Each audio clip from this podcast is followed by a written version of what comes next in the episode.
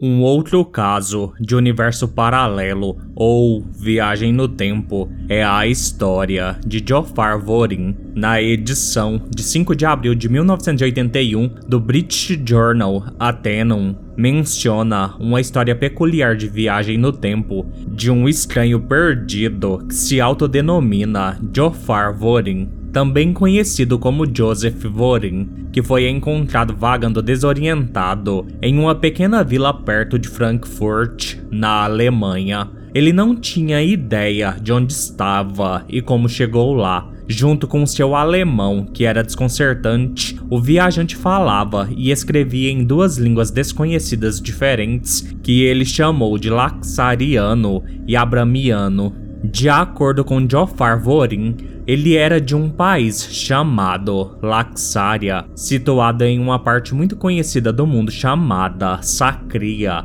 que estava separada da Europa por um vasto oceano. Ele alegou que o propósito de sua viagem para a Europa era procurar um irmão há muito perdido, mas ele sofreu um naufrágio na viagem, exatamente onde ele não sabia, e ele não conseguia traçar a sua rota na costa em nenhum mapa global.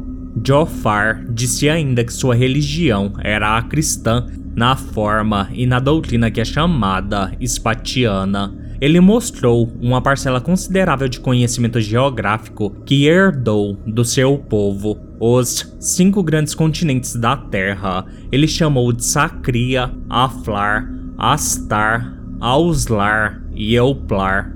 Se Jofar era um mero impostor que enganou os aldeões, ou se ele foi realmente um viajante do tempo entre universos paralelos, é um mistério que permanece até hoje.